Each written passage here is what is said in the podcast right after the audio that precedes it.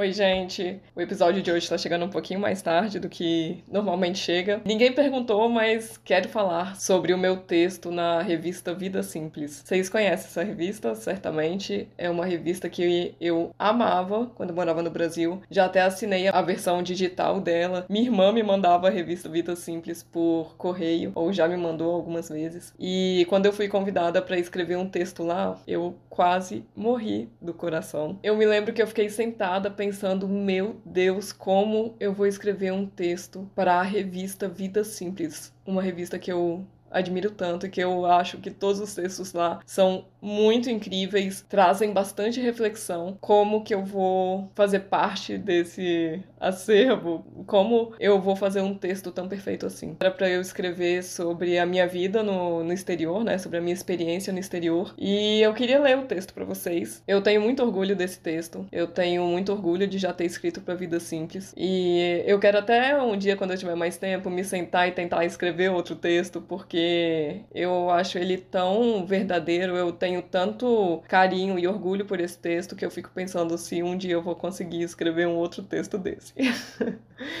Não sei se vocês vão gostar tanto quanto eu gosto, porque eu falando assim tô fazendo a maior propaganda do mundo, mas ele é muito verdadeiro, ele é um, um texto que tá, tá muito no meu coração. Tá no meu coração, na revista do coração, então eu acho que já explica por que, que ele tem um significado tão grande para mim. Se você estiver pensando em morar fora, ou se você estiver no início de morar fora, ou se, enfim, você muito provavelmente vai se identificar com várias partes desse texto. Se você ainda não morou fora, mas tem vontade, pode ser que você também se sinta assim como eu me senti. Então é isso, ninguém perguntou, mas eu quero ler esse texto para vocês. O título é Conhecendo um novo eu na Alemanha e na Áustria. Há vários eus dentro de nós que vão surgindo ao longo da vida. Algo nos acontece, mudamos de país e eis que a cada etapa um novo eu surge. Muitas vezes me pego pensando quantos eus diferentes se escondem em mim, em você, no rapaz bem arrumado com seu terno risca de giz que acaba de perder o metrô e também na elegante senhora que está sentada no banco do parque curtindo a presença do sol, além de sua própria. Será que eles sabem que dentro de cada um de nós se escondem várias outras versões de nós mesmos? Pensando bem, eu também não sabia disso antes de me casar com um brasileiro expatriado e me mudar do Brasil. Aprendi um tempo depois da nossa chegada à Alemanha, em um vilarejo nos Alpes com apenas 4 mil habitantes. Lá eu não tive escolha minha nova versão tinha que nascer.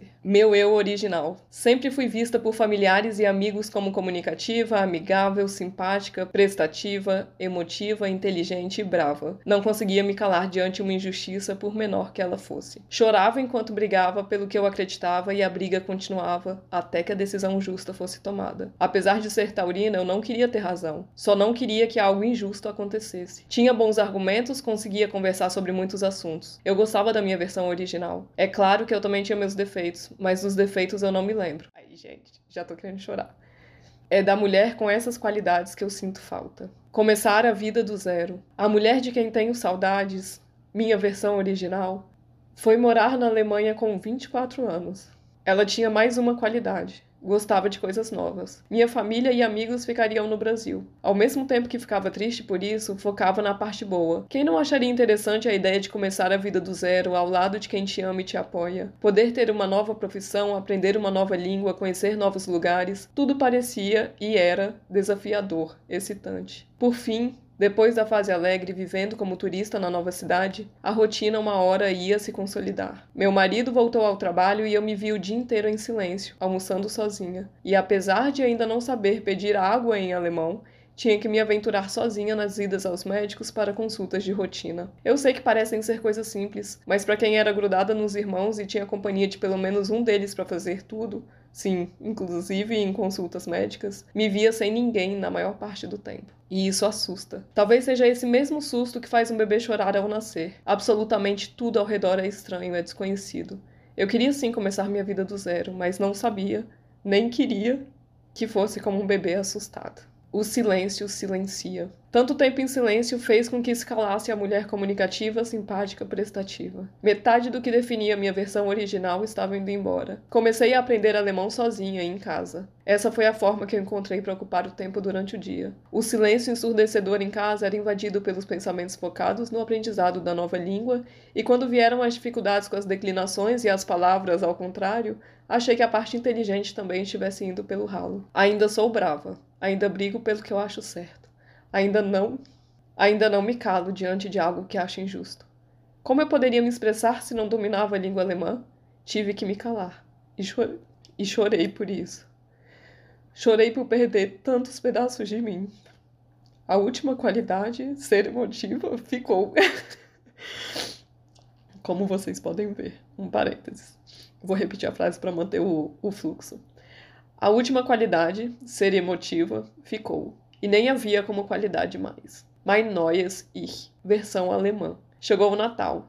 Nossos vizinhos eram donos de uma joalheria em um vilarejo próximo e em novembro eles me chamaram para ajudar na loja. Eu sairia mais de casa, treinaria o alemão que estava aprendendo, ganharia um salário legal e havia possibilidade de contratação, já que eles precisavam de um funcionário fixo. Aceitei. Aprendi sobre pontualidade, um minuto fora do horário é se atrasar. Aprendi que apesar dos alemães serem considerados grosseiros, na verdade eles só são sinceros demais e isso às vezes soa como grosseria aos nossos ouvidos. Aprendi que pode demorar para o contato contato, mesmo que diário, chegar ao nível de amizade. Entretanto, quando chega, é amizade para o que der e vier. Aprendi que as lojas em cidades pequenas fecham das 12 às 14 horas para o almoço, e todo o comércio fecha meio-dia aos sábados, inclusive supermercado, e reabre somente na segunda. Aprendi também a beber cerveja.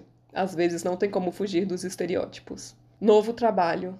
No meu primeiro dia de trabalho, fechamos a loja ao meio-dia, fomos à cervejaria do vilarejo e meu chefe sugeriu pegar uma cerveja pequena para eu experimentar. Notei que a pequena tinha 300 ml e pedi mesmo sem saber se conseguiria tomar. Enquanto eu olhava o cardápio para decidir qual prato eu pediria, soube que ali era o local onde tomaríamos uma cerveja apenas. O lugar do almoço seria outro. Ao chegar, pedimos os pratos e ele pediu outras duas cervejas, uma pequena para mim e outra de meio litro para ele. Depois de duas semanas eu já o acompanhava na cerveja de meio litro. Só conseguia uma, e não duas como ele, mas era um início. Apesar de ainda sentir falta da minha versão original, a minha nova começava a ganhar forma. Era extremamente pontual, assalariada e cervejeira. Agora na Áustria. Acabaram as festas de final de ano e com elas meu período de experiência na joalheria. Após receber um feedback super positivo estava com o contrato prestes a ser assinado. Pouco antes de assiná-lo, meu marido recebeu uma proposta de emprego em Viena, Áustria. Apesar de estar novamente de malas prontas, agora o desconhecido e a solitude não me assustam mais. Mesmo tendo conhecido pessoas incríveis aqui em Viena e há dois anos ter me tornado mãe, ainda consigo ver o poder e o prazer de curtir o sol em minha própria companhia, como a elegante senhora do parque. A vida é uma constante mudança, uma constante troca de experiências vividas, um eterno perder e ganhar de novas habilidades para que possamos perceber nossos novos limites e também nossas novas potencialidades. Finalmente entendi que minha versão original era,